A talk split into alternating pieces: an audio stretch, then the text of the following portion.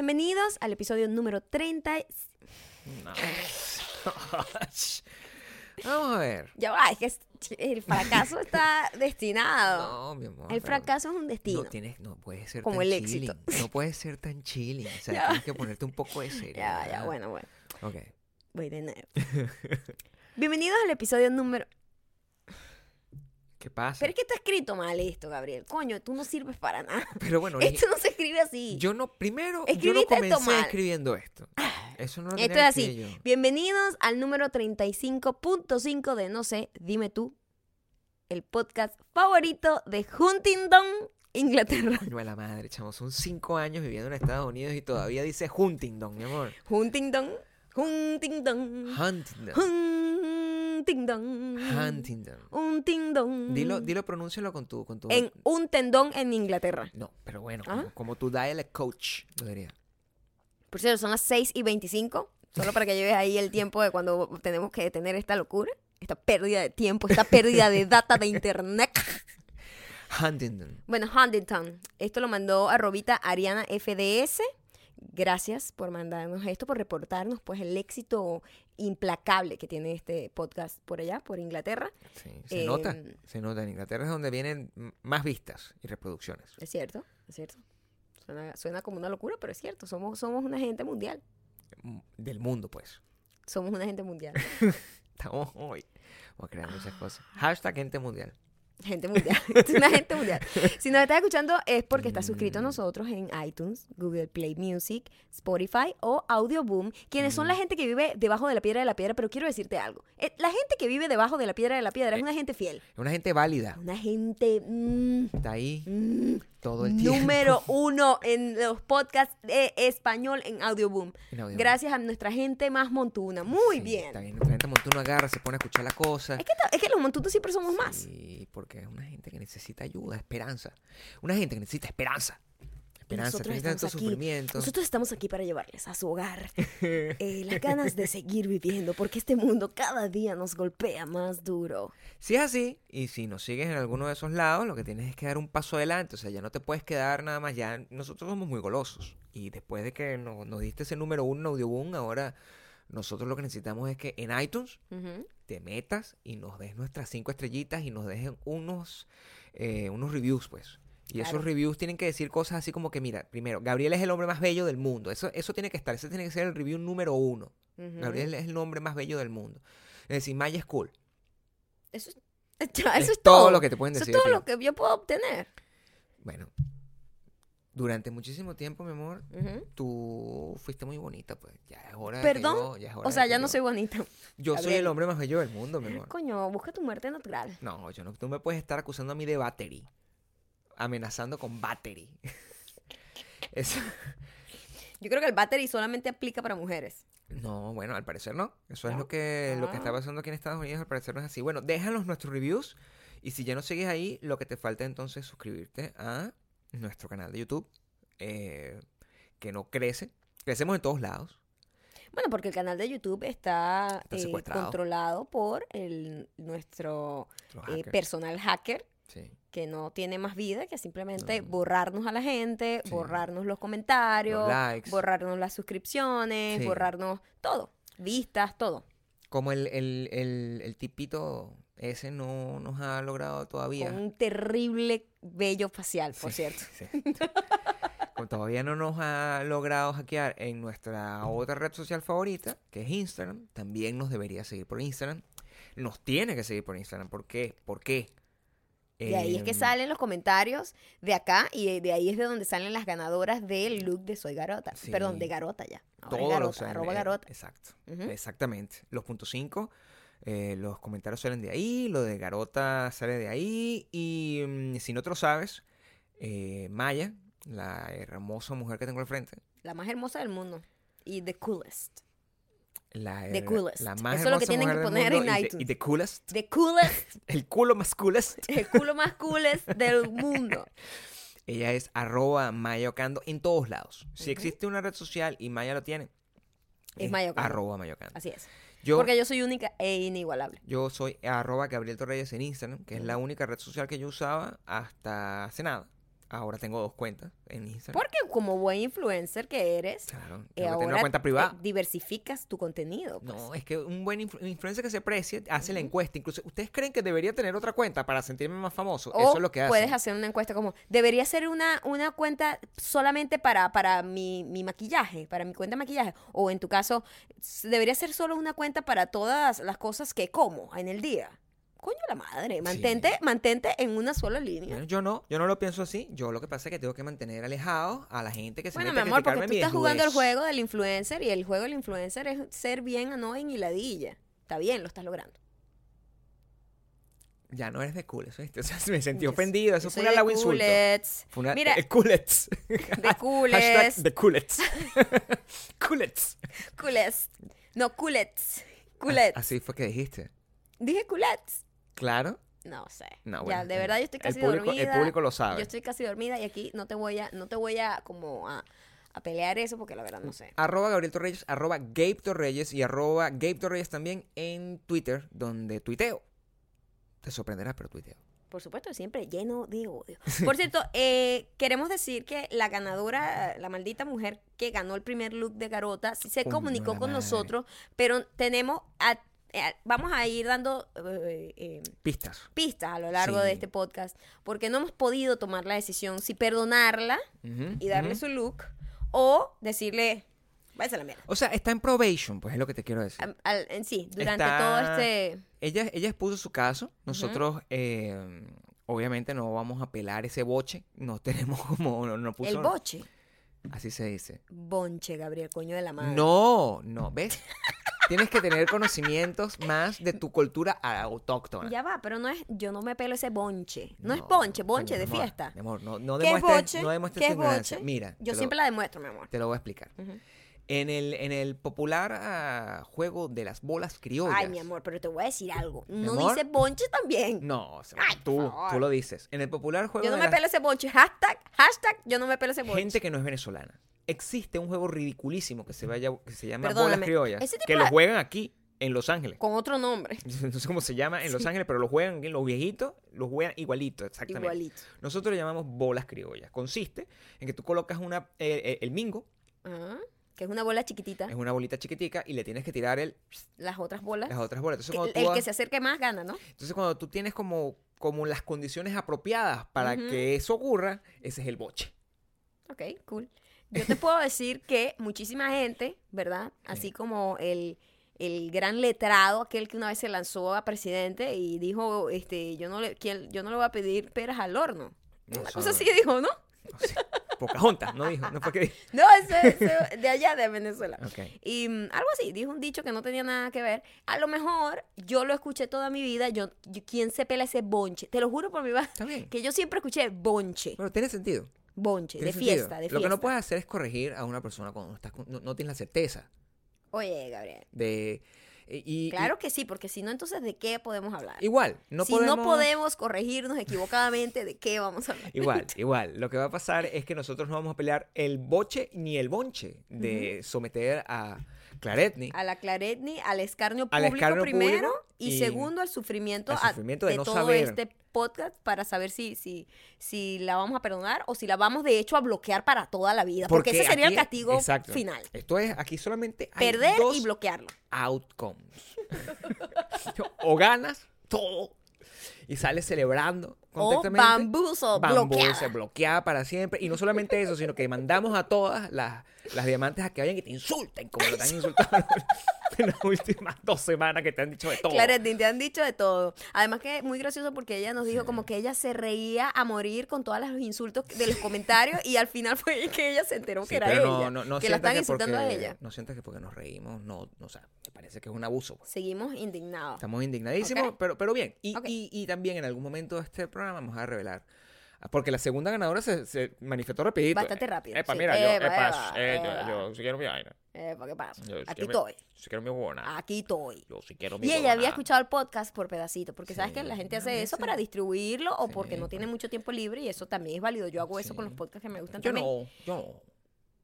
¿No? ¿Tú lo escuchas un solo tirón? una sola vez. Bueno, no, yo a veces sí tengo que de repente si me tocan 20 minutos libres mientras desayuno escucho algo y después me después lo sigo escuchando. Ella hizo eso y estuvo escuchando todo el podcast y al final casi que al día siguiente fue que ella se dio cuenta porque no había escuchado la parte donde estaba su, nombre. bueno, incre- y, y vamos a revelar a la tercera ganadora. Cierto, hoy La hay una tercera tercera ganadora. ganadora. No sabemos cuándo lo vamos a revelar. A lo mejor lo revelamos en los próximos cinco minutos. Eso exacto. Ten atento. Ah, esta Bueno. semana, esta semana. Esta semana ha sido una semana. Empezó la Navidad. Yo te voy a decir algo. Eso es lo más Aquí, importante. Ustedes no lo ven, lo verán en el, el jueves. Lo van a ver el jueves. Pero aquí ya llegó el espíritu navideño. Tenemos aquí que es lo único que nos acompaña a nosotros es como un mini pino que compramos chiquitito, el más chiquito y barato que hay porque no hay plata. No hay plata. Eh, un muñequito de nieve que tenemos desde hace como dos navidades pasadas y un sombrerito de Navidad. Santa Claus. Que, o sea, todos son Eso es, props, todo lo- eso es toda la Navidad que hay en esta casa. que todos son props de videos que Props hacíamos de video, nosotros. exacto. nosotros vamos a un video de Est- Navidad, están, usamos los props. están aquí por, por trabajo, de hecho. Y- Y, pero el espíritu navideño tiene dos connotaciones. Yo me acuerdo Mm. Que cuando yo estaba pequeña la connotación era solo alegría. Alegría porque te van a dar regalos, te vas a reunir con tu familia, este, vas a fingir que todavía crees en el niño Jesús para que te traigan tu regalo. Este, te dan ropita nueva, la pantaletica El amarilla. estreno, la cosa, la comida maletas. deliciosa de Navidad, Sí, que como ninguna, ves a todo el mundo alegre, tío, los tíos, los papás, el el mamá, todo el mundo está contento. contento, ¿no? Todo el mundo está contento. Y es un, un momento muy bonito, eh, sobre todo cuando eres niño. Ya después, Cuando, eh, cuando empiezas a ser adulto, Sí. ese tiene un, un sabor agridulce siempre la Navidad. Claro. eh, Sobre todo en estos tiempos donde todo el mundo es tan global. Primero estamos todos muy separados, Sí. con todo el rollo, de, sobre todo los... Bueno, toda parte, todo, Todo, el mundo, hasta el final se va, se va a la casa, o sea, decide irse a otro país a estudiar, o decide irse de la ciudad, o simplemente ya no vive en la casa de los padres. O algunos no tienen a sus padres ya vivos, o sea, o, o sea, pa- pasamos por muchas situaciones donde ya la- el tiempo no es, no tiene el mismo sentido tan, Mm. tan, este, happy de cuando eres niño. Entonces, em, aquí nosotros estamos en modo nostalgia. Nosotros nos ponemos muy, Muy nostálgicos en la nostálgicos. Navidad, muy nostálgicos. No, sé, no tienen idea. Nosotros, primero porque la Navidad para nosotros representa muchísimo. O sea, nosotros llegamos a los a, a Estados Unidos un diciembre Y, y fue nuestra primera Navidad solos, completamente solos, lejos de nuestra familia, solamente el- este núcleo familiar. Y, em, y nada, o sea, este, tenemos muy buenos recuerdos de. Pero de- esa fue de una Navidad muy linda, a mí me gustó, a pesar que fuimos solos nosotros dos. Porque era la primera experiencia que teníamos así, pero ahora pareciera que vamos a volver a vivir esa misma experiencia. Pareciera que nos va a tocar volver a vivir esa experiencia. Coño, no Esta sé, vez ya pues. no es por nuestras propias decisiones. No. Nosotros hemos tenido eh, dos navidades ya así. Tuvimos, y siempre es la primera que tenemos en algún lado. La primera que tuvimos en, en Chicago y la primera que tuvimos en Los Ángeles. ¿Cierto? Cuando nos acabamos de mudar para acá, Sí. eh, nos tocó pasar la Navidad aquí. Nos Hemos pasado dos dos navidades, navidades juntos. solos. Solos, pues, quiero solos, decir. sí. Juntos siempre, desde que Juntos hemos estamos. pasado como toda, Todas. eternamente. Pero, no todas, pero digo, desde que nos conocemos. Uh. Pero, desde ese tiempo, sin nuestra familia, como Sí. dos nada más. Dos nada más. Sí. Em, y, y nada, estamos súper, pero Y cuando digo nostálgico, es nostálgico en todos En los todos sentidos. sentidos. No tiene ni siquiera que ver con la familia. Ah, la familia, o sea, ay, No, no, no. es Yo que estoy- buscando cosas Quiero que sepan que la semana pasada les recomendé la banda de Dream Car. Dream Car, que es los integrantes de No Doubt, Sin Gwen Stefani. Y bueno, yo Eso despertó un, un monstruo que yo tenía dormido, Claro. que es mi fascinación por No Doubt. Y por Gwen Stefani. Y, Y por, por Gwen. Stefani y por Tony Canal. Eh, me puse a ver, me, mira, he visto, yo he visto, yo ya había visto todas las entrevistas que le han hecho, videos y conciertos, pero obsesionada. Y me encontré con un video que yo nunca había visto, porque quiero que sepan que en ese entonces la No gente había, no había. no había internet. Claro. No había manera de encontrar cosas que te gustaban de tus artistas si no lo ponían en un MTV. Es como no había televisión. Suena a eso. Es, eso, eso, bueno, sí, era lo mismo. Bueno, exacto. mira, mi amor, cuando yo crecí, mi amor, la televisión era en blanco y Ah, negro. Exactamente. Y no, no había televisión. Yo, yo me acuerdo la primera vez que, que, que Cuando pusieron- escuchamos el hombre, la- el, el que el hombre llegó a la luna en la radio. Yo me acuerdo la primera película de cine, chico, que era simplemente un tren que venía así Y de yo, frente. ay, me asusté. ¿qué Ay, Dios mío, y todos nos asustamos. Ay, el tren nos va a atropellar. Bueno, en ese Eso modo, solo es referencia para gente estudiada. Pero mira, va, me puse a escuchar, me puse a ver eh, co- cositas de Doubt y me encontré con un video que yo de verdad nunca había visto. Y me encontré con algo que me dejó aterrada, no, nada. anonadada, en shock. Me encontré con un video donde Gwen todavía no se había decolorado el pelo. Ujú. En donde Gwen era una niña, una niña. Ella siempre se vio como muy joven pa- para la edad.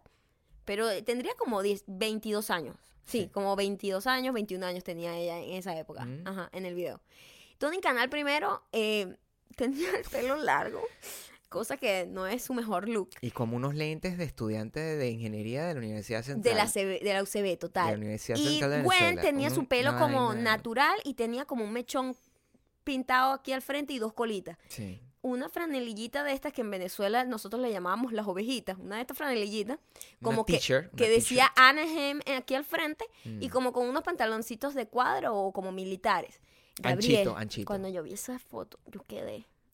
Es arrecho. No, Gabriel, hay una foto mía Sí. exactamente igual. Quiero que sepan que yo nunca en mi vida había visto ese video Es ni esa foto. Estaba un video en VHS que tiene. Era o una sea, cosa que en acaban de VHS, subir ellos. Sí, sí, que subieron hace muy poco unas cosas Sí. inéditas.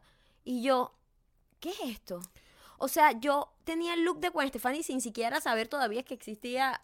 Que, o sea, cuando ya la conocí, ya, ya ella tenía su pelo de colorado, ya estaba en el rollo Don't Speak. Claro, Te estoy hablando claro. de la época ska, pues, que yo, ya yo no sabía nada de esa época. Es súper ok. Miren, ustedes para que tengan una, una, una idea. Ma- Maya, en, en, en su oscuro pasado, ella, o sea, era cantante, pues, y todo eso. Pero originalmente, cuando, cuando eh, se inició en eso, la inspiración que tenía era No Doubt. O sea, era, era, es- Pues, Totalmente. era su, su... De hecho, yo creo que Gwen. Stefani Es, es, el único ídolo que tenía. mi único role model femenino. Ever, en la Ever. vida, en sí, la vida. Total. en la vida. Una- un role model además que, que impact- impactantemente todo el mundo, todas las mujeres que yo conozco, la tienen de alguna manera como un role model, porque Es bueno, representa powerful. muchas cosas, es muy El buena, que, le- es muy el, que le- el, que le- el que odia a Gwen Stefani no quiere ni a su mamá. Sí. Porque es como una persona demasiado likable. Demasiado. Y estábamos, estábamos viendo esos, o sea, de, de repente todo comenzó,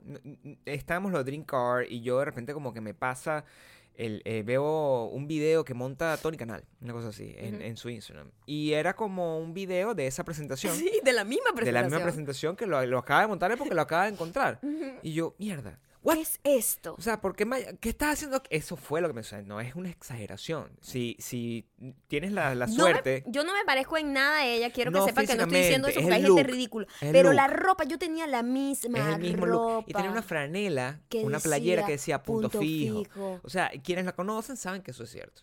Quienes la conocen, o sea, si saben, hace 50 años, cuando, cuando eso pasó, en- curiosamente en el mismo eh, rango temporal, no había manera de que Maya supiera Yo de eso. tenía Primero porque era una muchacha del monte lentes, sin plata. unos lentes rosados gigantes igual, igual. Era como la misma, el mismo look que yo como accidentalmente tuve en forma. una presentación y no hay foto. No Gabriel, hay forma, no hay no hay forma de que Maya pueda agarrar y haberse copiado de eso. No había porque internet. no había referencia. No había internet. No, había- no es como ahorita. No es como ahorita que tú agarras y ves una vaina y dices, ay, me voy a copiar esta vaina. Así que... No, no, ya no puse... Esto, estos son de esos momentos uncanny que ocurren Sí, son- naturalmente son una por generación muy espontánea. Loca, muy loca. Eso no es todo. No, eso no, eso no es lo peor. Eso no fue lo más shocking, porque bueno, o sea, ¿cuáles son las posibilidades? Es posible, porque bueno, eran como tendencias de estilo que- en donde uno coincide, pues y ya.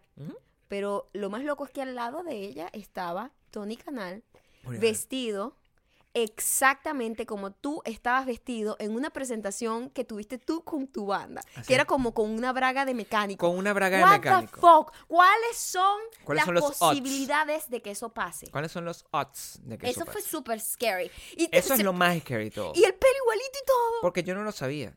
Es decir, tú agarras y tú dices, bueno, yo, yo, yo estoy, est- estamos hablando del año 92, para por ahí, o sea, bien para atrás. 92, 90 y pico, no, para atrás. Y eh, no había acceso a esos videos. Y yo de- decía, bueno, ah, me voy a- pues, quería tener un show, pues. Entonces, no es que no, me voy a poner una, una ropa negra, no, no, no, tengo que vestirme como si fuera una braga de mecánico. Conseguí una braga de mecánico que no me quedaba ni siquiera bien, era toda ancha. Está, tengo las fotos, las voy a publicar. Las voy a publicar yo tocando Tú guitarra sí con tienes la... las fotos. Yo la tengo, yo, tengo, yo sí tengo todo mujer. documentado. Y mm, con mi de mecánico y Tony Canal tenía su- sus... Y yo, ni siquiera es que soy fan de Tony Canal, o sea, a mí me da fucking igual. ¿Por qué estaba vestido igual? que el tipo con el que Maya tenía un crush cuando tenía cuando era un adolescente. ¿Cómo, era- cómo sí. ese tipo de cosas ocurren? Sí. ¿Cómo ese tipo de cosas? Estamos destinados. No tengo idea, ¿no? Estamos Pero destinados. fue como cuando tú me mostraste la foto, tú... Claro que fue Éramos, éramos el Gwen Stefani y el Tony Canal de- del pasado. Yo creo. Y, y, y ese nivel de... nos- La nostalgia nos tiene a ese nivel de investigación y a ese nivel de, de, de encontrar cosas rarísimas y a darnos cuenta, a redescubrir eh, que No Doubt era una, una banda que, que, que Era muy buena. era muy buena Muy y, que, y, y, y eso nos ha hecho pasar por toda la evolución eso de todos los de- integrantes. Y sobre todo de Gwen, por supuesto, porque, bueno, no es secreto para nadie que Gwen es una parte muy fundamental de la banda. Pero Tony Canal también, la- eh, para los que no saben, eh, La gente que nos dice que eso no se escucha tiene que estar mamándose un huevo. O sea, ¿cómo me van a decir que esa no se escucha?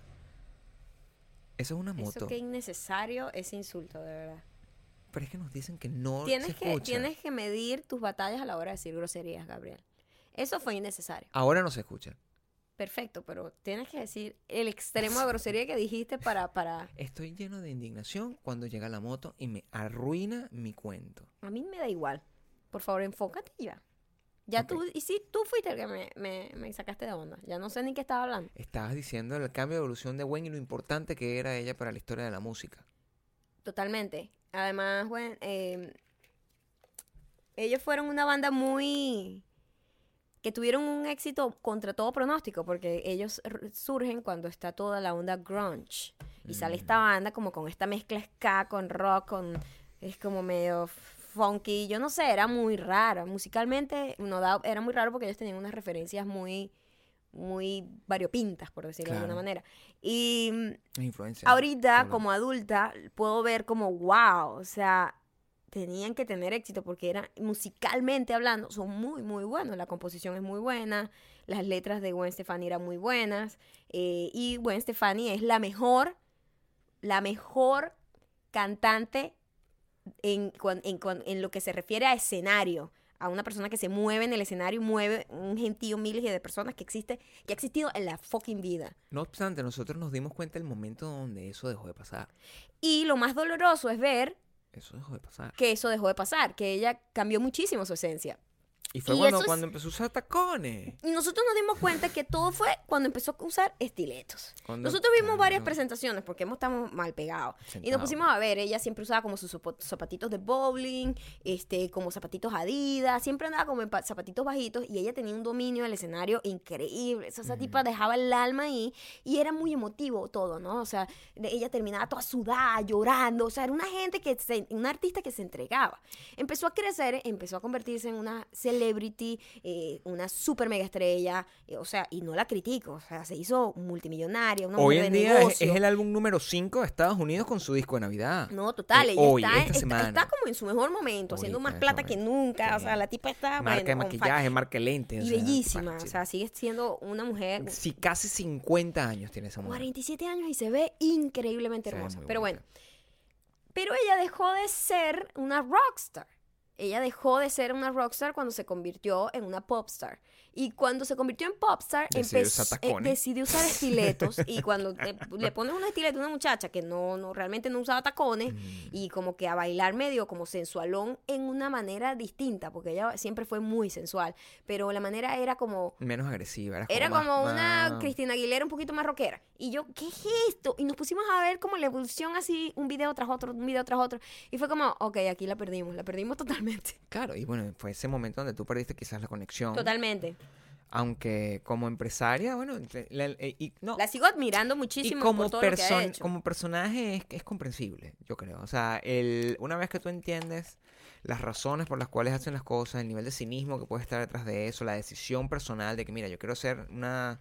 Jurado de un programa de voces. Y con eso voy a ganar mucha más plata que siendo músico. Y, Y es voy- mucho y- menos, y- menos no, fastidioso. bueno, Puedo cuidar a mis hijos. Puedo estar en la misma ciudad de mis hijos llevándolos al colegio todos Claro, los días. Claro, yo entiendo todo eso.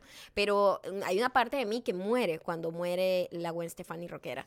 Y es, es lo que yo decía hace mucho, hace muchos podcasts atrás, que lo que duele y lo que indigna a un fan de alguien que ha seguido la carrera por toda la vida, de alguien que cambió y que evolucionó y que es una cosa inevitable porque un ser humano tiene que evolucionar y cambiar, ¿no? Ujú. Pero cuando esa evolución no está como en correspondencia con tu evolución o con tu gusto, tú dices, ay, fuck. Y es porque te das cuenta que, bueno, ya envejeció tu ídolo y, em, eh, y es un significado que tú también envejeciste. Y eso es lo que duele. Eso es lo que te causa como esa nostalgia, como no volverá esa Gwen Stefani que, que, que lloraba en un escenario con un público que está cantando Don't Speak a todo volumen. No va a volver. ¿Me entiendes? Porque Claro, está tan no. controlada, es una tipa que está, es tan profesional que dejó de ser esa artista como cruda, como raw, como dicen acá, ¿no? Como, como, al, como pura. Y me duele. Entonces he pasado estos días súper deprimida además porque yo tengo una teoría, Gabriel. Tengo una teoría. Por favor, quiero escuchar tu Yo teoría. quiero que, que, que, que mis Esto no lo he escuchado yo, super esta es primera vez que lo diamantes- estoy escuchando. mis super diamantes Primera. mm, eh, me digan si, si no tengo la razón. Yo he visto todas las entrevistas de esa gente. Todas las entrevistas. Todas. Y yo estoy segura que esa tipa todavía tiene algún tipo de feelings por Tony Canal. Coño, la madre Maya. ¿Cómo? O sea, Tony Canal es una persona que ya está. El bajista de No Doubt. Ajá. Es una persona que ya Ella está. no lo en- superó nunca, Gabriel. ¿Cómo que no? O sea, No. yo, yo veo a un. A él no le importa, primero principal. Primero, el señor es No, vegano. siempre me ha parecido que él, y tengo otra teoría después de esto, siempre me ha parecido que él siempre estuvo over the relationship bastante más rápido que ella y que ella se quedó mucho más pegada por mucho más tiempo. La manera en que ella lo mira en todas las entrevistas es como... Es, como, es muy incómodo, hay como una tensión incómoda entre ellos siempre. Y es una gente que se terminaron hace como 30 años. Yo creo que tú estás mal pegada con esa situación. Creo que estás en craving que eso sea real para tu propia satisfacción No- personal. No, pero estoy yo sola creo... en esto, hay mucha gente que opina igual que yo. No, bueno, pero esa gente está tan loca como tú. Y tengo otra teoría. Mm, tienes tres tengo, teorías ya. Sí, tengo otra teoría también con Gwen Stefani. Mm. Eh, todo el mundo dice, ¿cómo es posible que Tony Canada haya terminado con esta tipa tan adorable, tan sexy, tan inteligente, tan creativa, tan de pinga? Mm. Y después viene este otro tipo a meterle cacho con una niñera que, bueno, mm, si nos vamos por lo superficial, fea. O sea, comparado con Gwen, un moco. Un moco, un moco pegado Y a la pared. sin, el carisma. Sin cosa, ningún ¿no? tipo de nada. Simplemente un tipo ahí que subo, idiota, le mete cacho a fucking Gwen Stefani con una puta niñera ahí X, wannabe. Qué bonito. Maldita mujer, mi amor, la niñera de sus hijos. eh, la odio con todo mi No, Está ser. bien. Es una maldita mujer. Todo, todo contigo. Tengo una teoría. ¿Por qué un hombre le metería cacho a Gwen Stefani o, o dejaría a Gwen Stefani? Yo creo que, y, y la teoría se comprueba con, con su nueva relación con este tipo Luis Silva, con Luis Silva de acá. Con el, ajá, con el cantante. Para los que sepan quiénes no saben quién es Luis Silva, obvio, es como que el 80% de los que nos están escuchando es como un cantante de música criolla venezolana.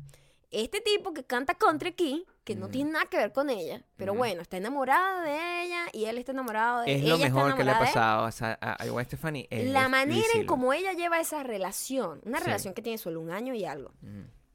tan obsesivamente eh, eh, eh, annoying y cheesy, me hace pensar que ella es una persona demasiado needy, pero Pero en dilo un como punto- es, dilo. Es una ladilla. Es una tipa ladilla, que está como encima del tipo hasta que, bueno, ya. Entonces, claro, se encontró un tipo que al parecer es bastante needy como ella. A él le gusta. Y lo cual está bien, está bien si tú eres needy, pero si tú eres needy y te encuentras con un tipo que a lo mejor necesita como su espacio para respirar, me parece que es la tipa como la de Animanías que, que, que, que maltrataba a los, a los animales porque los quería mucho. No sé, mi amor. Quizás. Sí, yo creo que sí. Tú tienes. eh, la- O sea, mira, una tipa del tamaño de Gwen Stefani tiene la necesidad de poner en su avatar la foto de su novio. Fucking Gwen Stefani, yo la sigo y me sale fucking Luis Silva en Pero Twitter. Luis Silva tiene la foto de ella en su, no, en, en su vaina. Luis Silva es una de las personas. Son los dos una gente ladilla. Pues está bien. Cada oveja con su pareja. Como. como... Me parece genial. Espero que eh, su relación. No, de hecho, no, mentira. Espero que el tipo le rompa el corazón horrible para que vuelva a escribir un disco increíble. Pero- Eso es lo que espero. No, pero yo, la- yo prefiero que. Yo prefiero que Gwen Stefani sea feliz. De hecho, estábamos analizando y. y- ¿Prefieres que Gwen Stefani sea feliz o que tengamos un buen disco de No Doubt? No, yo que, o sea, yo siempre estoy apostando a la felicidad de las Yo personas. apuesto a la música porque soy egoísta. No, me importa, Gwen. No, yo necesito la felicidad de las personas. De hecho, lo que lo, estaba calculando y, y, y hace, hace unas semanas nosotros hicimos un statement, ¿no? Diciendo que no existía, el concepto de la buena gente no podía existir en, en- en- en un gringo. Y este existe, es ese carajo. Ese carajo es buena gente. Yo lo veo. Y es el único gringo que yo lo veo. Yo digo, ese tipo es buena gente. Yo no pienso que sea mala persona. Lo veo siempre sonreír, afable. Yo lo quiero abrazar. Yo lo veo y lo quiero abrazar. Entonces me- eh, debe ser como una relación muy annoying entre ellos. Pero también, o O sea, sea, como que le falta sazón. Yo creo que Tony y, y Gavin, Gavin Rosedale le, daba, le daban sazón a, a Gwen y Luis Silva me parece que Mm. simplemente se convierte como dos huevos sin sal juntos. yo lo que creo es que hay combinaciones de, de- en las relaciones de pareja que, que simplemente no funcionan, ¿no? Entonces, cuando tú tienes una persona muy con una persona que es... "Ah", Eso, eso nunca va a caminar. Siempre se va a generar el drama. La gente que siempre nos pregunta a nosotros, oye, vale, ¿cómo podemos tener una relación estable? Mira, amigo. Para tú tener una relación estable, primero tienes que buscarte una persona que quiera estar contigo. Si quieres buscarte una persona que no quiere estar contigo para que sentir el drama de una persona que tú- a la que le tienes que estar jalando bolas todo el tiempo mientras la Que al persona te está parecer, al rechazando, parecer eso es como lo que la gente cree que es amor. el drama. Sí, el drama. Entonces, si lo que quieres es un montón de drama en tu vida, bueno, vas a tener drama. A lo mejor vas a escribir un disco. Eso, Claro. hazlo por el sake del arte. O sea, ten un drama ahí que te, te rompe el corazón. El tipo no está en el teléfono, el bicho te monta cacho con otra, se cae a latas con otra persona estando en la Sí, misma es que no estoy segura si te amo. ¿Qué es Sí. eso? Mira, no, no, No, no, no, No, no, estoy segura si, si, si- Es que no sé si pueda tener una relación en Sí. este momento. No creo que esté en mis planes futuros. Ni siquiera, ¿Qué ni, es ni eso? siquiera vamos a ese nivel de, de- de patanería. Estamos llegando al nivel a, a- a un nivel avanzado del tipo que se coge a la niñera. O sea, el nivel Qué avanzado. patético ese tipo. Te llevo por una fiesta, Patético. te llevo por una fiesta, te dejo a un lado y, al- y- y- y me, me voy a una esquina y me caigo a latas con otra persona. Estamos hablando de ese nivel de sinvergüenzura. Si tú quieres tener un novio así, allá bien, tú, está bien, pero a lo mejor cuando crezcas vas a tener una pareja eh, que quiera las mismas cosas que tú. Y eso Yo creo que más importante es querer lo mismo. Entonces me parece que si ellos dos.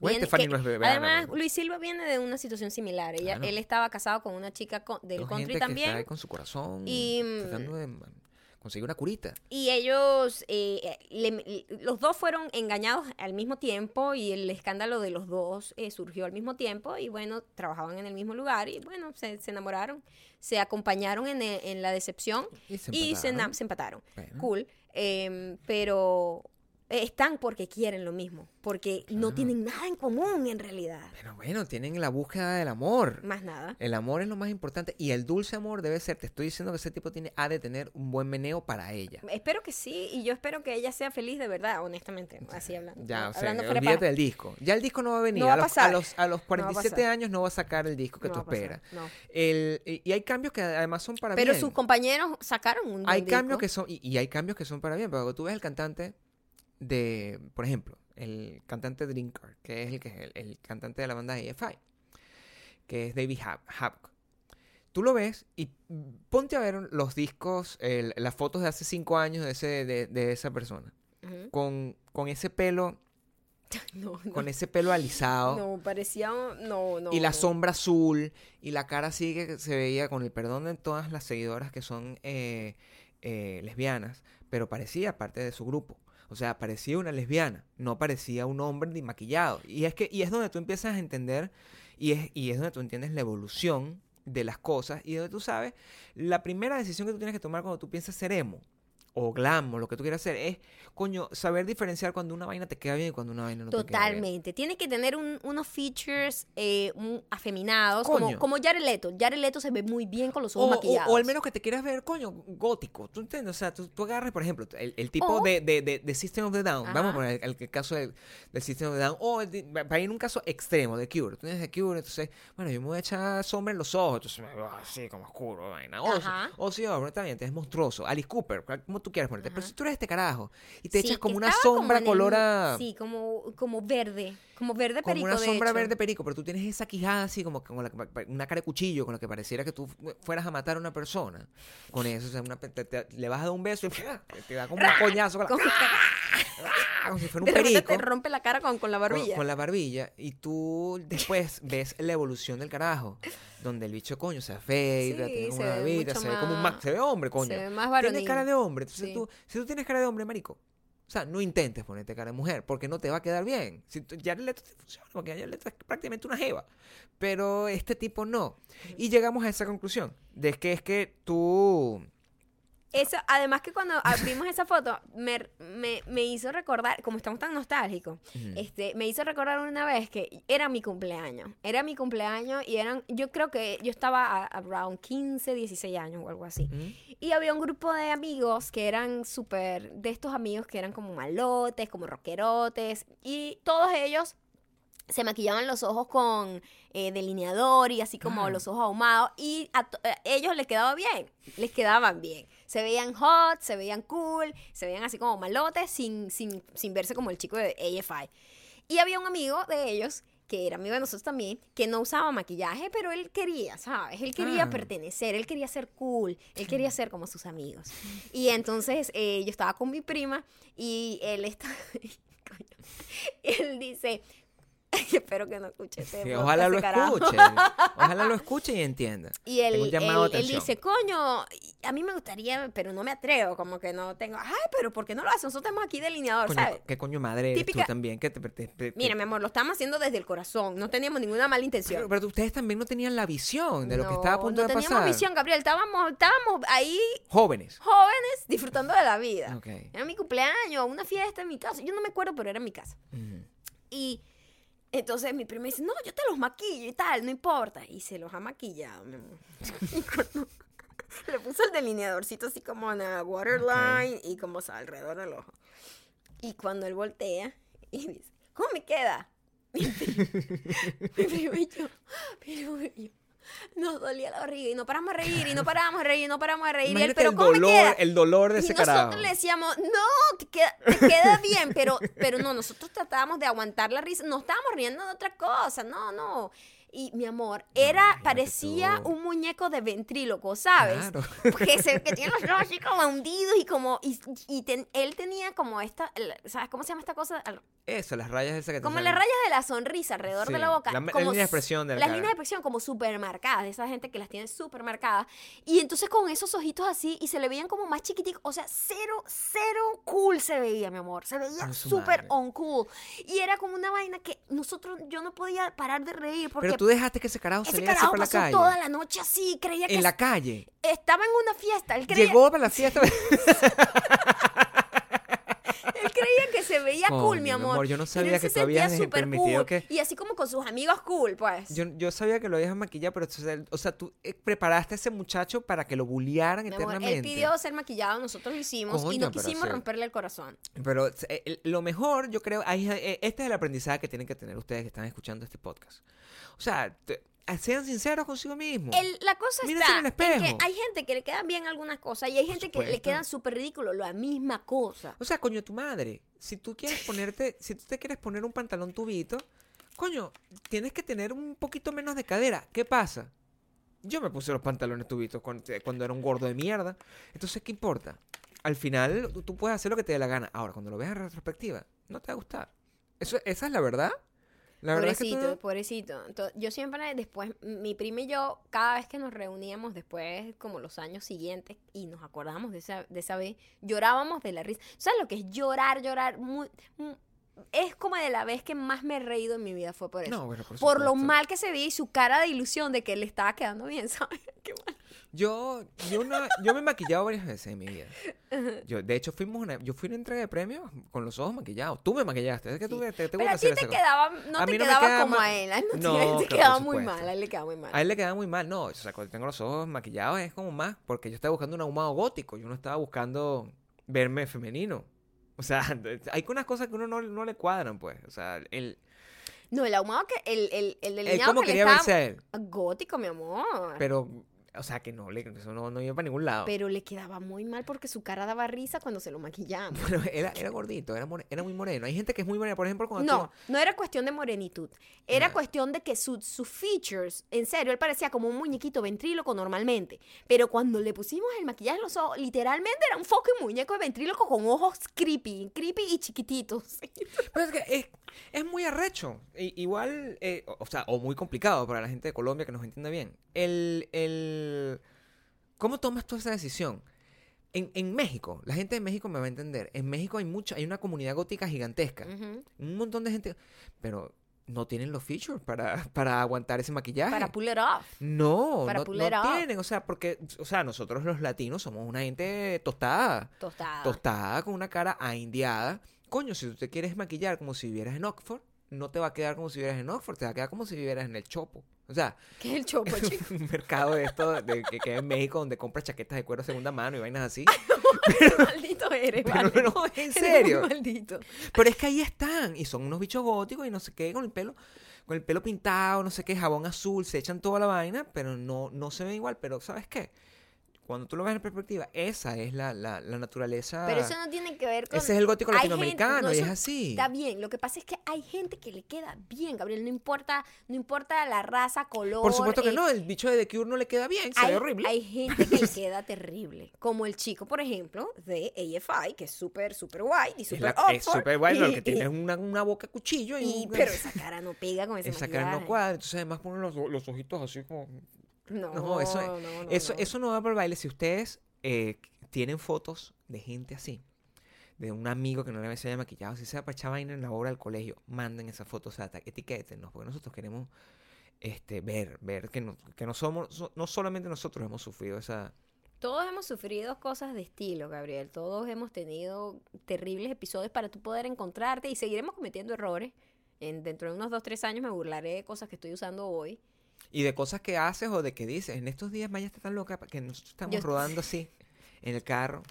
Yo de verdad no sé cómo pasan esas cosas. Chama, tú estás loca. O sea, Mi amor, mi un día tú me vas a venir a matar. O sea, yo pienso que tú eres una persona que está loca para el coño. Que un día me va a agarrar un Puede ser. cuchillo y me va a meter una puñalada y voy a aquí a amanecer muerto y tú no vas... O sea, ¿qué pasó? Nada, no sé. Se me metió un espíritu. Una vaina así. O sea, Maya me dice, oye, tú sabes que yo nunca, yo nunca uso la palabra pajugo. Así, out of nowhere. Una persona que está loca para el coño. O sea, estábamos, creo que rodando en el carro. O estábamos aquí. ¿Dó- ¿Dónde estábamos? No ¿Dónde me tú acuerdo, dijiste pero eso salió de la nada. No estábamos ni siquiera hablando. ¿Por qué? ¿Por no qué? Sé, no por- sé, mi amor. Yo, mi mente nunca para de estar procesando claro, información. ¿Por qué no la usas la palabra? Me di cuenta que no uso la palabra porque Mm. eh, creo que habíamos visto Rica Famosa Latina. Ok. Y esa vieja, esa vieja dice mucho esa palabra. Imagínate. Las tú, venezolanas. El nivel de. El mimi dice mucho pajugo. Ok. Y me di cuenta que nunca la uso yo. Y O es sea- una palabra muy común venezolana. O sea, tú nunca. eh, no, es, no es la palabra que tienes en tu top of mind para insultar. Jamás. Me parece una palabra súper estúpida. Como que. Me parece una palabra como de, de insulto de señor. Eso es lo que pasa. Es como ridículo. No, porque ridículo sí lo diría. Esta tipa sí es ridícula. Ok. Lo digo con más sabrosura. Como- Mira, mira cómo suena. Pff, Esta tipa sí es ridícula. Pero pajugo es como una vieja que Ok. trata de ser de alcurnia, pero insul pero, pero Entiendo. agresiva. Como Es- mi mamá, pues. eh, eh, o mimi, que es lo mismo. Exactamente la misma.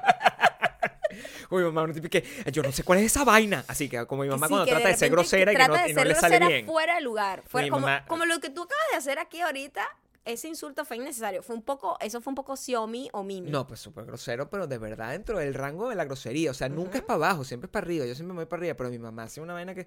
Tú ves a esa señora, esa señora no dice groserías on a- daily basis.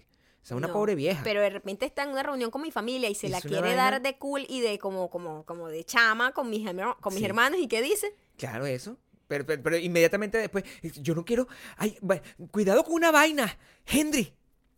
Es que Yo, yo que me quiero sentar aquí con los pavos. O sea, es una señora. O sea, son dos conceptos que no están relacionados. Cuando, cuando tú agarras y te quieres sentar con los Pero pavos, bueno, pero tu dices una mamá- vaina. Tu mamá debe decir pajugo, que jode. No, mi mamá no dice esa palabra tampoco. Tu mamá debe decir pajugo. No lo dice, coño. O Yo conozco a mi mamá de hace casi 50 años. Mi mamá no. no... Pero no sé, me doy cuenta que será, un, será que es un insulto como de modé, como que ya pasó de moda. No, simplemente uno es selectivo con los insultos que requiere o, o- o decide usar, porque hay unos insultos que van contigo, así como el maquillaje, a veces hay un maquillaje que te queda, un maquillaje que no te queda, hay unos insultos que van contigo. Por ejemplo, coño, a mí me encanta, yo soy muy feliz diciendo mamacuevo, es una cosa que a mí me a mí encanta. me encanta insultar. decir mierda y coño. Creo que es lo- las groserías que son, más eh, uso. eso- esos son los que tú más usas, pero de repente, coño, es hijo de la gran puta, es uno que a mí me encanta decir. A mí no me gusta, por como ejemplo, insulto decir así tan rimbombante, así tan grande. hijo de la gran puta y me encanta decírselo a la gente. O sea, es una, Ay, es ¿qué una digo cosa yo? que ¿Qué digo yo de insulto? No, tú eres súper grosera Porque coño y mierda forma. son muletillas, no son insultos. No son insultos. No. Pero tú cuando tú quieres insultar, tú, tú, tú cuando quieres insultar, no sé, por ejemplo, yo, yo casi no digo marico. Ajá. como insulto, porque lo utilizo una, una Ah, no, como es que- saludo. Pero es que en Venezuela nosotros usamos marico como pana, como pero, amigo. Pero ni maricón, que, que sería como la versión negativa del insulto. Ah, sí, pero es que nosotros no usamos Nosotros eso no como insulto. No dices hijo de puta, yo ahora que me pongo a pensar. como que no digo insultos, ¿verdad? Como que tú no insultas a nadie tanto como tú piensas. digo muchas groserías, pero no insulto. Es muy raro eso. ¿Se Co- entiende?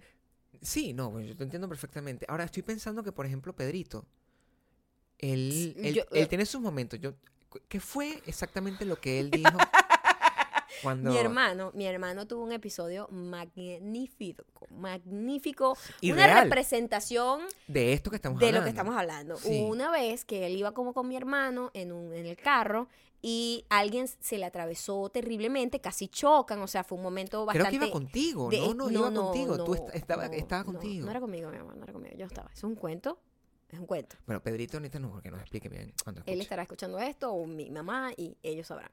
Y el carro, como que, sabes que tú, bueno, típico tienes ese episodio donde sientes que vas a morir, pero inmediatamente después de la ira que sobreviviste, tú insultas a la persona que, que iba a ocasionar ese, ese accidente, Ah, ¿no? ¿qué, qué fue lo que dijo? Y él lo que dijo fue, ¡abusador! Abusador. ¡Abusador! Mi amor. Y todos después llorábamos de la risa, hasta él también. ¿Cómo carajo tú después de un momento de ira le dices a alguien abusador? Abusador. Abusador. El coño de tu madre. O sea, esa es la palabra. Bueno, ve- ¿ves? Yo creo que lo mejor es si tú lo usas. A lo mejor el coño de tu madre. Es que, es que esas son las palabras que uno tiene en su top of mind para insultar, es lo que te quiero decir. Ajá. O sea, yo digo hijo de la gran puta, dijo el coño de tu madre, pero yo jamás en mente, yo nunca, en mi, en mi vida, o sea, imagínate. Pero me- tú has usado la palabra pajúo para insultar a alguien. Este es un pajúo. No. Porque Jamás, es, ¿verdad? es una palabra que no es como yo cool, es una palabra Es- como es uncool. que, es lo que te estoy diciendo. Yo creo que es un insulto viejo de modelo. Es una palabra que pudiese usar mi mamá, aunque mi mamá no la usa. O sea, si tú lo que ves en quiero la palabra- decir. Claro, entiendo, mi mamá no la usa. Pero yo vi a Mimi usándolo y eso fue lo que pensé. Yo creo que esa, e- esa palabra es como de modelo. y eso te llevó a ti a, A a pensar interrumpir una, de una- un- pensamiento, una y, música y que no era estábamos que, escuchando. y no era que acababa de ver eso, sino que se me quedó esa información en la cabeza y dije, ¿tú sabes qué? Yo nunca, nunca digo pajúo. Y eso me asustó muchísimo porque eso es una cosa que vino de la nada. Ese tipo de pensamientos vienen de la nada constantemente. Nosotros en estos días, eh, el sábado creo, nos dimos cuenta que nos habían puesto un canal que nunca habíamos tenido. Eh, y que era, es, es pago. Access TV se llama, es, es- la manera como, como se dice correctamente. Y están dando como un homenaje a Bob Dylan, un homenaje a Bob Dylan de cuando estaba celebrando 30 años de carrera. O sea que ese video en general debe tener 30 años de por sí. Y, y era súper, o sea, Eddie Vedder, el cantante Pearl Jam, se veía como un muchachito de 25 años, o sea, que es viejo el fucking video. Pasaban a, la- a los personajes que estaban dentro de, que estaban como homenajeando a Bob Dylan, no sé qué, y uno de los personajes fue Stevie Wonder. Y de la nada, de la nada, o sea, nosotros estábamos viendo una vaina y Maya me dice, ¿qué pasa si Stevie Wonder nos ha mentido todo este tiempo y él puede realmente ver? Y es, es, es un pensamiento, es un pensamiento de esos que vienen de la nada. Y es verdad, uno no sabe. ¿Cómo uno sabe que Stevie Wonder sabe o no puede, no Exacto. puede o no puede ver? Exacto. O sea, yo creo que nos, nos está engañando simplemente para tener ese plus. De hecho, Maya tú- él piensa que incluso Beethoven. Nos puede, nos puedo mentir y que, ay, marico, dejé de escuchar. ¿Tú averiguaste eso? Dejé de escuchar. Según él perdió el audio, porque yo digo, ok, una persona ciega tiene todavía el, el sentido auditivo activo y de verdad un buen músico simplemente por memoria sabe, si tú ves un guitarrista y no está viendo todo el tiempo los trastes, ¿sabes? Claro. Puede tocar la guitarra sin verlo, la batería, o sea, ya, ya te sabes eh, dónde están las teclas o las, o las cuerdas o los acordes, etcétera. Pero una persona sorda que haga música, ¿Cómo? eso sí es una vaina que alguien me lo tiene que explicar con una, con una pizarrita, Componer. por favor. ¿Cómo lo como- haces? No, alguien me lo tiene que explicar. Entonces, claro, yo pues, al parecer él quedó, eh, perdió el, el sentido auditivo al tiempo, Claro. pero que él compuso ya después, pero bueno, ya después lo hizo por memoria. Pero no sé. Pero sea, ¿cómo compone? Es decir, escuchas dentro de tu mente. Esa es la pregunta que yo hago. Porque tú cuando compones, bueno, no sé, la gente que compone seriamente, ujú, pues la gente inútil que compone como nosotros hace ujú, ujú, tararea una cosa y tiene como una canción ahí. Eh, pero si tú eres sordo, tú no estás escuchando el tarareo. Pero claro, yo me imagino que este tipo componía como, como fórmulas matemáticas. No, ¿Será? I, I know, Porque pero tú como fórmula, ¿tú te acuerdas cómo suena? O sea, cómo funciona el- No el- tengo la, relación musical no tengo idea. del sonido Pero yo creo que también nos mintió Beethoven. con la mente. Eso. bueno, y, y, y, y, y eso nos lleva. Solo para ponerle un poco de cúrcuma a su historia. Sí, yo creo que para que quizás el, el, el, el bicho como para. Porque estaba, como estaba perdiendo espacios con, con Mozart, que ah, bueno, un Mozart, un superdotado, cuando carajito, no sé qué. Es como lo que yo siento con los youtubers estos que son adolescentes, que lo que hacen es tomarse las fotos así como con, con cara pasiva antes de dormir. Ah, quiéreme, así sin franela. Es lo mismo, a lo mejor él sentía lo mismo por Mozart. Y, y, y, dijo, voy a ponerle cúrcuma a esto. Oh, soy sordo y compongo. Bueno, pues es muy probable, no, realmente es, es muy interesante y muy aterrador el hecho de que de perder el sentido de lo- un sentido que te hace el que te conecta con lo que más talentoso eres Imagínate, haciendo. ¿no? O sea, Bueno. terrible. Yo yo siento que eso probablemente le pudiese estar pasando a Beyoncé, que perdió el más importante de todos los sentidos, que es el sentido común, porque Mira, yo te voy a decir algo.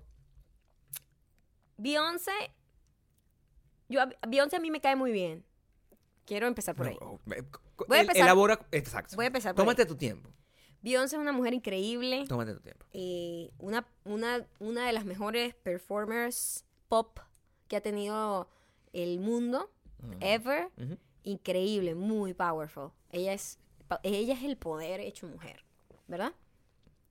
Pero yo no sé qué le pasa Además a ella. étnica, o sea, no es una persona, es- una una- persona que ha luchado con, con, con- contra, con contra muchos eh, Sí. estigmas sociales. y, sociales, no sé claro, qué, todo. contra todo pronóstico, una de las mejores, las mujeres más pagadas del mundo del entretenimiento. La power couple, todo eso. sí, todo, eso es. es muy cool. Todo eso es muy cool. Yo la, me encanta su música. Es uno de, de, los hecho, de- que queremos ver. es una de las pocas música pop que yo escucho, honestamente. En esta casa nosotros queremos sin ver a cinismo. Lady Gaga. Quiero decir, sin cinismo. No, ella cuando te hace rock, O cuando, no, cuando, cuando hace ejercicio, increíble. Maya escucha Beyoncé, es en serio, Beyoncé es Ladies. lo máximo. O sea, en serio, Lo máximo. real. No, Y- los Single Lady no me gusta tanto. Pero me bueno, gustó más el disco antes. siguiente. Y, No, mm, realmente. y Eh, mm, Pero ella tiene un problema muy grande. tiene un Y yo problema, no lo puedo comprender. Y necesito que alguien me lo Beyoncé tiene el Instagram más marginal que puede tener una estrella de ese calibre. Yo pensaba que Rihanna tenía eso. No, Rihanna simplemente tiene un Instagram honesto, pero lo triste de Beyoncé es que Beyoncé trata de ser como medio fashion y sus fotos son literalmente en una pared que, que, que está toda pelada. Tú puedes hacer para nosotros un, un- una descripción. Yo En- te voy- a puedes, entrar, puedes entrar en voy a cualquier entrar foto en este momento. Primero voy a entrar porque lo pensé. Yo tengo rato pensando eso y no entiendo cuál era su propuesta. Primero pensé que era una propuesta eh, visual y me di cuenta que, que se era como un, convirtió estili- un pedo estilístico, pues, como Peo Tumblr. estil- Primero hace unas fotos como collage, una foto dentro de una foto horribles. Eh, Muéstrame para yo tener idea de qué estás diciendo. Esto, no entiendo esto. No entiendo esta, esta, esta, esta, esta, esta propuesta visual. Eh, pone una foto dentro de una foto y ella siempre, yo no sé, esto tiene que ser su casa porque ella siempre pone esta foto aquí. Coño, Gabriel, eh, muéstrame la foto. es una pared como toda pelada como de un garaje feo. Mira esta pared.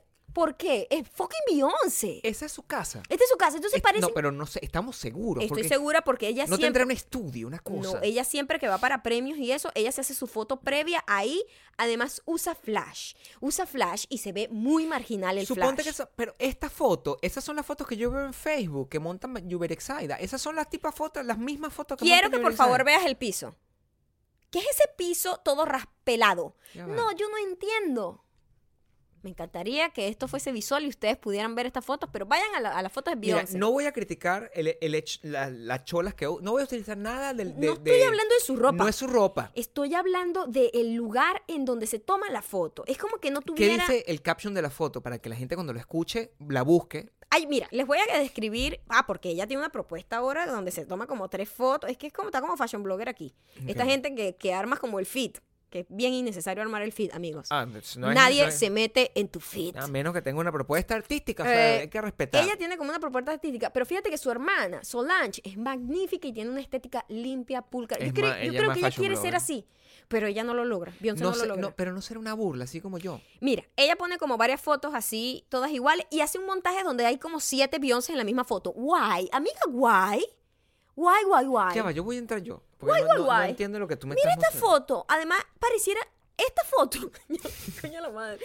Esta foto no se sabe si tiene el culo al frente o atrás. Beyoncé es la, la, ¿Qué es esa foto? es la peor. Es la peor Instagramer. Es la peor Esa foto es del Instagramer. 12 de octubre. Por- Esta foto es del 12 de octubre, chicos. No le pone caption ni siquiera. Entonces, otra cosa que vi que montó, y yo dije, "Uh, ¿por qué? Montó una foto del marido como sentado en un jet privado. Ok. Una foto Ah, X, esa fue la foto donde, la- con la que comenzó la conversación. donde la cara de, de Jay-Z es como si estuviese comiéndose un mamón. Mira la boca. ¿Por qué? Porque montas esa foto, chamo. Como, como que, tómame una foto aquí, como que me vea como que no me estás tomando una foto, pero soy millonario y tengo un jet privado. Yo pero creo que él no sabe que le- él, él no está posando. O sea, honestamente él no está posando. Eh, se está comiendo un mamón, no creo que esté posando. No, ella está como, él está como empezando a decir marico. o sea, Des- una cosa así como esa. Después de esa Ah. foto, que su- es la última foto hasta, hasta este día que estamos grabando, es la foto más reciente de Beyoncé, montó una foto literalmente como de una caja donde están dos relojes, que me imagino que el reloj de ella y de él.